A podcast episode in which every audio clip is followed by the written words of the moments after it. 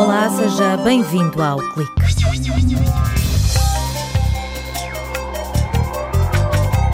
Desde o início do ano, mais de 160 mil hectares de floresta foram consumidos pelas chamas.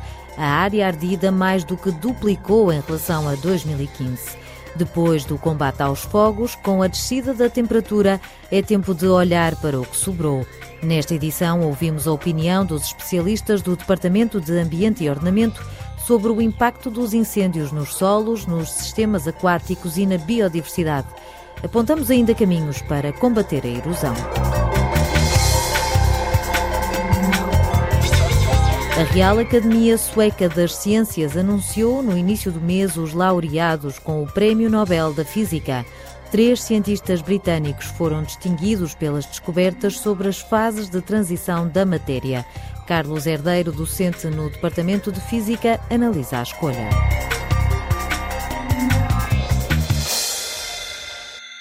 A Proteção Civil atira as culpas para a severidade meteorológica, mas o que fica na memória depois do verão de 2016 são os 160 mil hectares de floresta que ficaram reduzidos a cinza.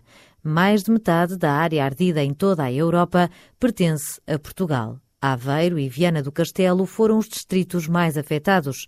Jacob Kaiser, investigador no Departamento de Ambiente e Ordenamento, ensaia uma explicação para os grandes incêndios deste ano. Com certeza tem parcialmente a ver com a maneira como o terreno, o território é ordenado, a maneira como é, é gerido na sua totalidade, não criando, digamos assim, zonas de de travão fácil aos incêndios. Por exemplo, na zona de Águeda, eh, é óbvio que quando uma pessoa vai lá, vê que massa florestal continuada. E, portanto, se o incêndio começa num sítio, é difícil ver onde os bombeiros conseguem apagar o incêndio. Não há, assim, muitos oportunidades. Quando os bombeiros partem, entram em campo os cientistas. A equipa da Universidade de Aveiro já percorreu quilómetros de zonas queimadas. Mas os investigadores estão quase sempre sozinhos porque as entidades responsáveis pela gestão pós-fogo demoram demasiado tempo a chegar ao terreno. Por exemplo, a nível de medidas de controle de erosão, penso que, pelo procedimento que conheço de outras áreas, outros anos, é que vai demorar pelo menos um ano e meio antes que essas medidas são implementadas. É? Eh, só por o caso de exemplo, nós estamos a estudar um incêndio que ocorreu o ano passado, é Miranda do Corvo, e eu sei que só agora é que se vai implementar as medidas de eh, estabilização da emergência. Para combater o risco de erosão já é um bocado tarde. O especialista da Universidade de Aveiro acrescenta que as medidas implementadas um ano depois funcionam apenas como remendo. São sobretudo eh, medidas a nível de, dos ribeiros, dos cursos da água e dos caminhos. E sendo feito um ou dois anos depois do incêndio, no fundo, trata-se mais de um restauro, digamos assim, dos danos que foram infligidos pela erosão e pela utilização eventualmente mais intensa dos, dos caminhos pelos madeireiros. Uh, a verdade é que já não tem grande relevância em geral para risco de erosão. Uh, não há, de facto, um combate a risco de erosão pós-fogo eficaz. A experiência revela que o ideal seria identificar as áreas de maior risco e avançar para as zonas críticas antes das primeiras chuvas. Para prevenir a erosão e aproveitar ao máximo a madeira que ainda tem valor comercial, há que escolher medidas caso a caso. O declive é um fator-chave no risco de erosão, não é único. É óbvio que ao longo do tempo também a recuperação de vegetação é importante. E outro fator-chave é o impacto do incêndio, porque há incêndios que atingem temperaturas muito mais elevados e têm um impacto muito maior no solo, alteram o solo de forma mais aprofundada, e então aí eh, nas zonas de alta severidade também há maior risco de erosão. Uh, e depois a outra questão, obviamente, é que em que zona do país estamos. Nas zonas em que chove mais, há mais risco do que nas zonas onde chove menos. Não é? Jacob Kaiser esclarece que as medidas de combate à erosão servem para evitar que a chuva arrasta cinza pelas encostas até aos rios e ribeiros. A medida que nós achamos mais eficaz a nível de uma encosta, é? falando de uma encosta, que é a aplicação de matéria orgânica, o mulching, é criar uma manta morta com material que se aplica, exige uh, muito logística. É, é preciso trazer um material de outro sítio onde não tudo queimou.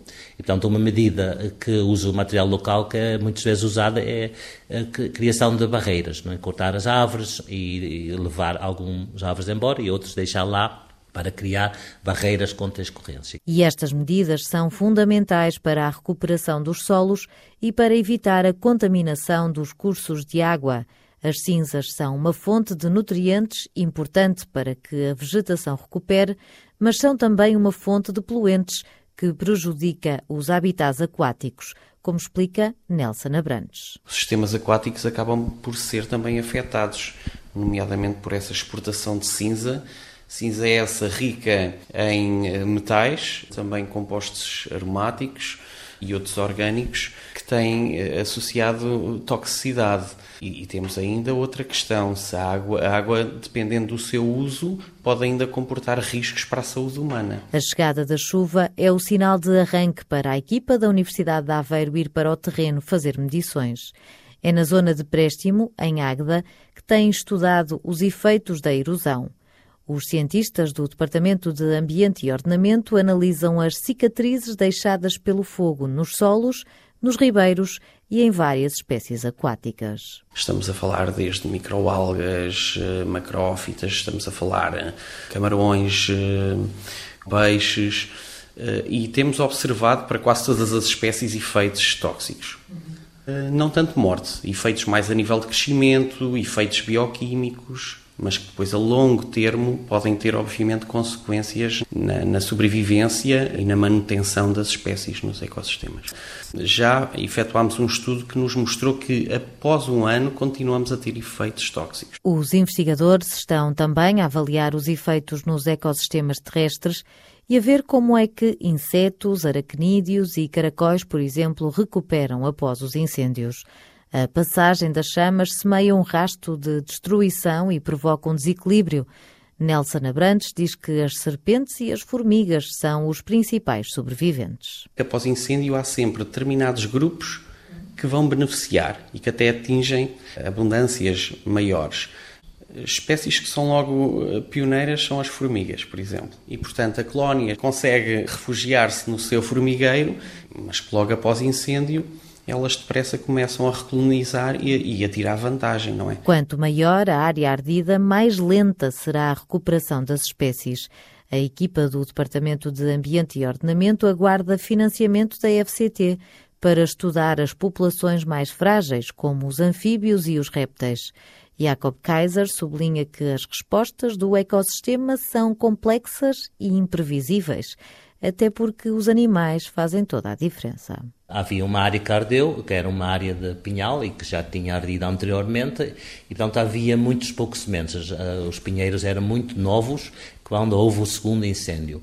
Então nós eh, não havia regeneração natural quase nenhuma. Então nós fizemos ensaio a, a colocar uh, sementes de pinheiro, colocámos lá muitas sementes, uns 100 ou 150 sementes, uh, uma ou duas semanas mais tarde todas as sementes foram uh, comidas, provavelmente por ratinhos, então também porque as árvores eram novas, então não havia pinhas e nós fizemos lá um banquete. Os especialistas avisam que com as alterações climáticas vamos ter menos chuva e secas mais prolongadas, o que significa que o filme dos incêndios se vai repetir. Por isso, recomendam que se acabem com as zonas densas de eucalipto e pinheiro e se modifique a paisagem, criando zonas que misturem várias espécies e que sejam capazes de travar o avanço das chamas. Fica a sugestão. Este ano, o Prémio Nobel da Física foi entregue a três cientistas britânicos que se distinguiram pela descoberta dos estados exóticos da matéria. No espaço de opinião desta semana, assinado pelo físico Carlos Herdeiro, o docente e investigador da Universidade de Aveiro confessa que ficou surpreendido. Dia 4 de outubro de 2016, foi anunciado o Prémio Nobel da Física deste ano, atribuído a três físicos britânicos, todos eles radicados nos Estados Unidos, David Tholas, Duncan Haldane e Michael Costerlitz. Pelos seus estudos, usando ferramentas matemáticas avançadas, nomeadamente da área da topologia, sobre os estados exóticos da matéria, como supercondutores, superfluidos e películas magnéticas. O seu trabalho abriu portas a muitas atuais investigações na procura de novas fases da matéria, que irão eventualmente encontrar aplicações na concepção de materiais inovadores e na eletrónica. Muitos parabéns aos três. Mas para uma considerável parte do público atento e até da comunidade científica, a surpresa foi que o Nobel não tivesse sido atribuído à mediática detecção das ondas gravitacionais, anunciada em fevereiro deste ano, que abre uma nova janela para o cosmos e confirma uma previsão, com 100 anos, do mais icónico cientista da história, Albert Einstein. Uma possível justificação administrativa para esta surpresa é que normalmente as nomeações para o Prémio Nobel terminam em janeiro, enquanto que a detecção foi apenas anunciada em fevereiro deste ano. Mas uma outra razão, desconfio que bem mais importante, é o habitual conservadorismo do Comitê Nobel, que relembra à comunidade a boa prática da paciência e de deixar o pó assentar antes de dar a validação Nobel a uma grande descoberta. Numa época onde abundam maus exemplos mediáticos na ciência, em que a apresentação ao público de grandes descobertas, que afinal não são, antecede a revisão dos pares, como por exemplo a famosa fusão a frio, ou os mais recentes episódios dos neutrinos mais rápidos do que a luz, da experiência ópera, ou da assinatura da inflação cosmológica primordial da experiência BICEP 2. O caso das ondas gravitacionais é um exemplo gratificante constatamos uma colaboração que seguiu um rigoroso protocolo de validação antes de um anúncio público e de um comitê Nobel que não tem pressa. Porque, no conhecimento científico, como noutros, nada bate o julgamento do tempo. É assim desde Galileu. E é bom ver este exemplo em que a tradição ainda é o que era. Ainda não foi desta que a detecção das ondas gravitacionais venceu o Prémio Nobel da Física. Carlos Herdeiro acredita que é apenas uma questão de tempo. Recordo que a escolha recaiu sobre a descoberta das novas fases de transição da matéria.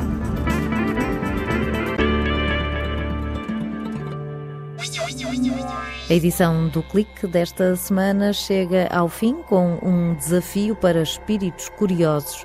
Até 13 de novembro pode inscrever-se na Semana Aberta da Ciência e da Tecnologia, que decorre entre 23 e 27 de novembro na Universidade de Aveiro.